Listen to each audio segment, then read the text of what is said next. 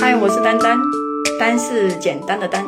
嗨，我是丹丹，丹是简单的丹，一个爱好徒步旅行的丹丹。今天有人问我户外徒步怎么开始？这个问题其实很好解决。你可以先去找一个旅游景点，最好是上面有露营装备的。先去登山住一个晚上，看看自己喜不喜欢这样的方式。你再考虑以后你要不要玩户外。如果说不喜欢，那么后面的事情你就可以不要去考虑。如果说你喜欢上了这样的旅行方式，首先你要考虑的就是装备的问题，第二个就是怎么报名，还有就是哪条线路比较适合自己。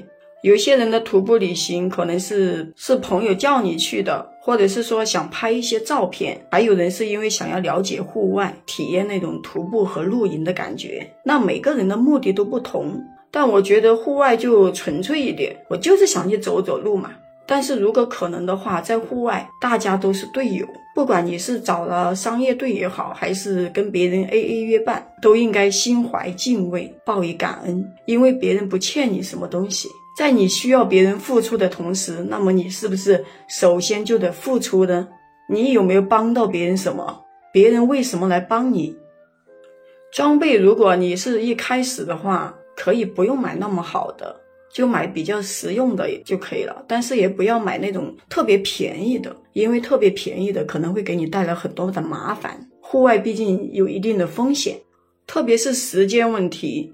几月份出行？几天的时间？不同的季节适合去不同的地方。当然了，也有很多线路没有太明显的季节区分。但如果你打算第一次就能够玩得很好，最好还是选择合适的月份去徒步这条线路。即便天气不太给力，但是你也不会太失望。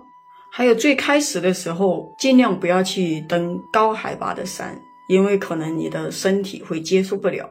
徒步雪山之类的，需要一步一步的去进阶。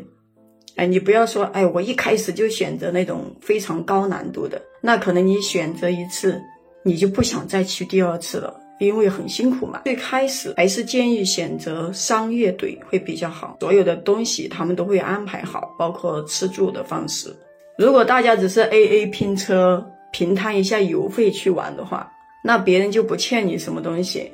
你最好就不要把别人当保姆，大家都是平等的，谁也不欠谁。如果你非常的斤斤计较，好像别人欠了你什么一样的，这样去责怪别人，别人怎么样怎么样对你不好，那我觉得你户外这条路可能走不下去，因为很多队伍会不喜欢这样的人。好了，今天先聊到这里。你如果对我的节目有什么更好的建议，可以在下方的评论区给我留言。